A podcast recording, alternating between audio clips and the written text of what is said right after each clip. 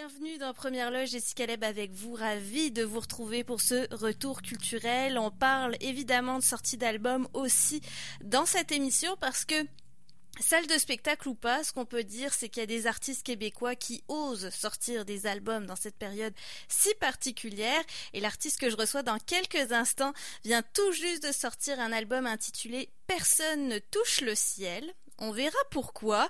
Et il a fait son lancement virtuel à l'anti bar et spectacle. Il rappe en français et il a déjà conquis le cœur des Français aussi. J'en parle avec Fraise. Salut. Salut, ça va bien? Ça va et toi? Ben super, super. Contente de te rencontrer. Euh, pour information, nous sommes en direct sur la page Facebook de CKRL aussi si vous voulez voir à quoi Freds ressemble. Un look atypique déjà, faut le dire, Freds. Cette coupe au bol, on voit le chandail rayé aussi sur euh, tes photos de promotion. Tu, tu étudies en lettres comme si c'était pas compatible avec le rap alors que le lien se fait très bien avec les textes. Mais raconte-nous comment le rap est arrivé dans ta vie. Ben, en fait, j'ai commencé euh, avec du beatmaking quand j'étais plus jeune. Je devais avoir 15 ans. Là, j'en ai 18 en ce moment.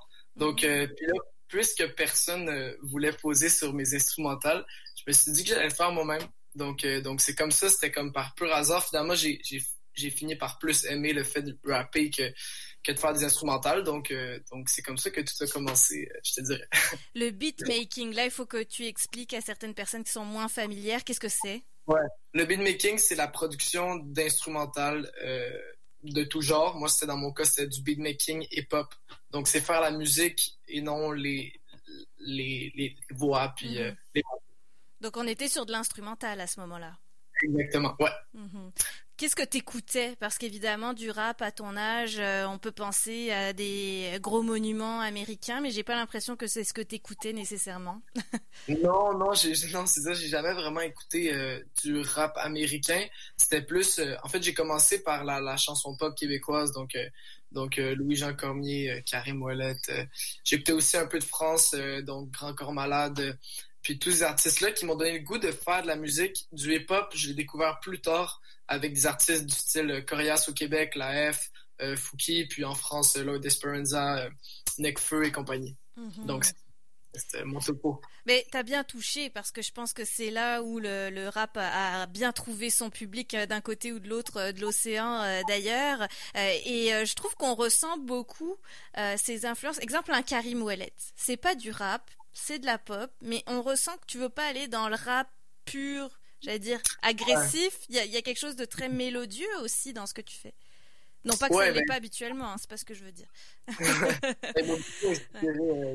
Molette euh, au niveau des, mélodies, puis tu sais, euh, je sais que lui, il voulait faire du hip-hop avant, fait que ça, se ressent quand même, comme tu l'as dit dans ses textes. Mm-hmm. donc, euh, et donc c'est pendant le confinement que tu as enregistré cet album Personne ne touche le ciel. Raconte-moi un petit peu parce que tu avais déjà fait d'autres choses avant. Ouais, ben, en fait, c'est mon deuxième et premier album officiel, on va dire. Euh, en fait, c'est l'album où je me suis le plus trouvé. Donc, j'ai commencé en mars l'enregistrement, comme tu l'as dit, ça l'a fini euh, en juillet. Donc, euh, puis, tout a commencé en fait de l'utilisation de. En fait, en fait, tout a commencé en janvier quand j'ai fait une capsule parce que je faisais des freestyles sur Instagram. Puis une capsule qui avait bien marché, puis j'étais comme yo, c'est exactement ce que je veux faire comme le type de musique.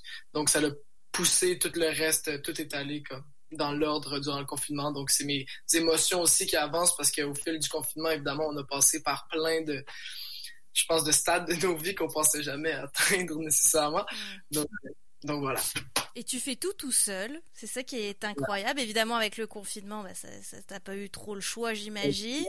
Est-ce que t'aimes faire ça tout tout seul ou à terme t'aimerais te faire accompagner un petit peu plus?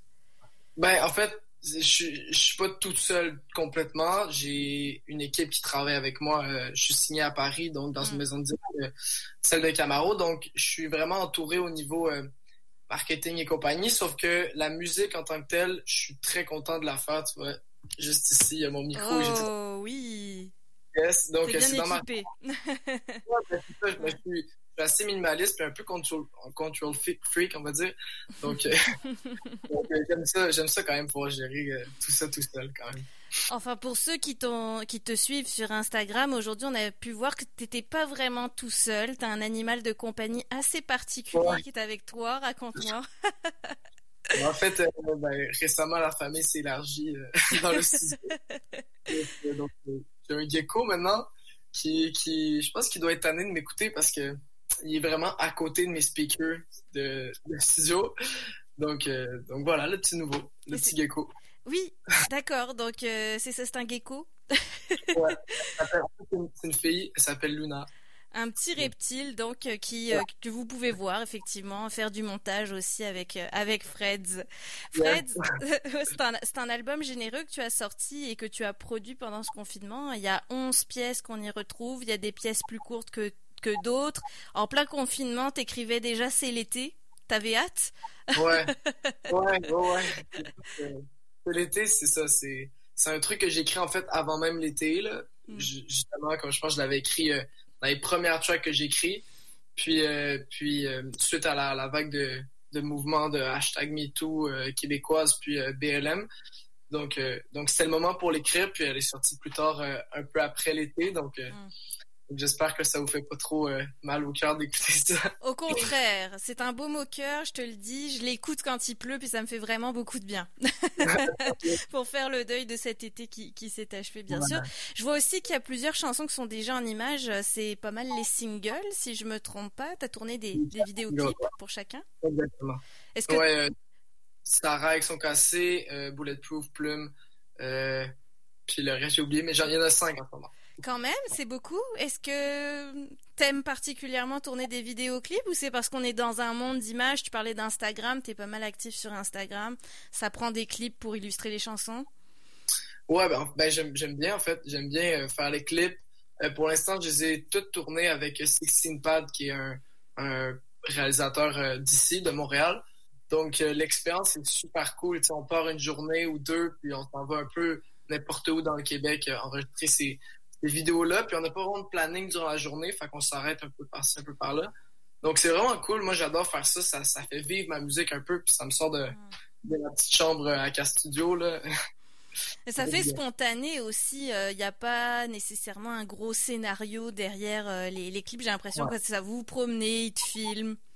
Puis, Pour l'instant, c'est ça, ouais. C'est vraiment très simple. Euh, Ça s'accorde bien avec, euh, avec mon style de musique aussi, là. mhm. T'as t'as parlé, euh, bon, on a, ça avait l'air un peu anodin comme ça, mais tu as été signé en France, effectivement, repéré par euh, la boîte de Cyril Camar qu'on connaît comme Camaro, qui est quand même très influent, influent dans le milieu euh, du rap et de la pop euh, en France. Il en a lancé plusieurs. T'as été signé à Paris ou en, en France pendant le confinement aussi, ou ça datait déjà d'avant? En fait, c'était deux semaines, trois semaines avant le confinement. Je me rappelle, on en parlait vaguement. On était en train. Tu sais, quand c'était dans la Chine, justement, ce- cette vague-là. Donc, euh, donc, eux, ils sont, ils sont déplacés à Montréal pour me signer euh, ici. Ah ouais. Donc, voilà, ça a été assez rapide. Dans un mois, on s'était- s'était rencontrés, puis euh, tout était clos. Et ça, c'est grâce à la visibilité que tu as eue sur les réseaux sociaux quand tu nous parlais de ton Ouais. premier essai, ouais? Exactement. Ben, en fait, c'est la, c'est la capsule euh, freestyle que j'avais fait. euh, capsule, euh, bon, c'est une minute où je rappe sur Instagram, euh, que, que Camaro m'a repéré. C'est la première que j'avais fait, euh, donc qui va devenir Sarah X son cassé euh, éventuellement. Donc, il l'a vu, puis il m'a texté sur Instagram en mode euh, Ouais, je suis, on passe à Montréal, on aimerait ça te rencontrer. Puis j'étais comme OK, nice. Est-ce que tu y as cru tout de suite? C'est quand même étrange. je connaissais pas euh, Camaro, moi, je suis quand même jeune pour, euh, pour C'est vrai. Je sais même pas si t'étais né, en fait, quand il y a eu Femme Like Non. You. je pense même pas.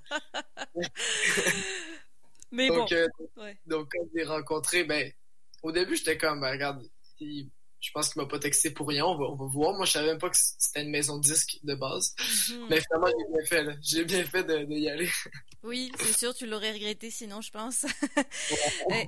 Donc, évidemment, quand on est signé avec une étiquette de disque en France, ça aurait voulu dire des spectacles là-bas, une tournée éventuelle. C'était déjà prévu que tu sortes euh, l'album Personne ne touche le ciel à cette rentrée? en fait, on était censé le sortir au début de l'été. Évidemment, les, les, les, circonstances actuelles ont modifié beaucoup de planning. J'étais aussi censé aller en France en, en septembre, début septembre ça aussi, ça a été annulé. Donc, euh, pour l'instant, j'ai fait un show de lancement. Je censé faire des shows en France, mais là, j'en ai juste fait un ici. Mais quand même, c'est impressionnant. C'est un spectacle que tu as fait à la mi-septembre à l'Anti-Barré Spectacle, donc à Québec. En plus, on peut être fier. Un spectacle virtuel qui était gratuit, donc il suffisait de se procurer le billet sur le point de vente.com. Et le nombre de gens de France qui t'ont suivi pour ce lancement virtuel, je veux dire, t'es pas parti, mais les gens étaient quand même au rendez-vous. Ouais, ouais, ben c'est ça. Il y avait du monde de de, de, de beaucoup d'endroits, je dirais. Euh, plus, je pense même que j'en ai regardé, on était comme, il y avait plus de autres pays que le Québec. Là, ah ouais. Donc, mais je pense qu'il y avait du monde du Gabon, euh, du Maroc, des, mm -hmm. c'était assez fait que, non, c'est cool. C'est la, la, beauté de la technologie, on dire. Mm-hmm. Et ça te donne évidemment beaucoup d'espoir quand on pourra rebouger, parce que ça va arriver un jour quand même. On va garder le... on sera optimiste. Euh, tu reçois des messages, j'imagine, aussi de, de ces gens-là qui te suivent sur les réseaux sociaux? Mm. Ouais, j'ai beaucoup, beaucoup de retours euh, avec tout ce que je fais. J'ai une communauté qui, qui, est très engagée là, sur les réseaux sociaux. Donc, euh, donc c'est super cool à ce niveau-là. J'ai plein de feedback c'est nice. Mhm. Qu'est-ce qui, c'est quoi qui te fait le plus plaisir dans les commentaires que tu reçois? Ben, je, ben, je vais pas dire me faire dire que je suis bon là, mais mais quand, quand, les gens ils aiment mon contenu, quand les gens ils trouvent que ça m'arrive des fois d'avoir des messages du style comme euh, j'ai des problèmes en ce moment puis euh, mm. ta musique m'a vraiment aidé puis ça c'est je pense que c'est les meilleurs messages que je peux recevoir sentir que, que comme veux pas même si je suis à un océan de différence euh, je peux aider quelqu'un avec, avec ce que je fais, c'est, c'est magique. Mm-hmm. Comment tu l'as vécu ton lancement virtuel? Parce que tu étais seul sur scène, tu avais quand même un décor, tu avais une scénographie, etc. Mais tu étais seul, puis il n'y a pas les applaudissements non plus. Je sais pas si tu as, eu l'occasion de faire beaucoup de scènes en public aussi, vu ton, ton jeune âge et ta jeune carrière. Ouais. Non, en fait, j'ai, j'ai pas vraiment beaucoup fait de scènes. J'en ai fait peut-être trois, quatre avant, avant tout ça. Euh, en fait, euh, pour ma technique pour les applaudissements, c'est que juste après la, la chanson, je parle.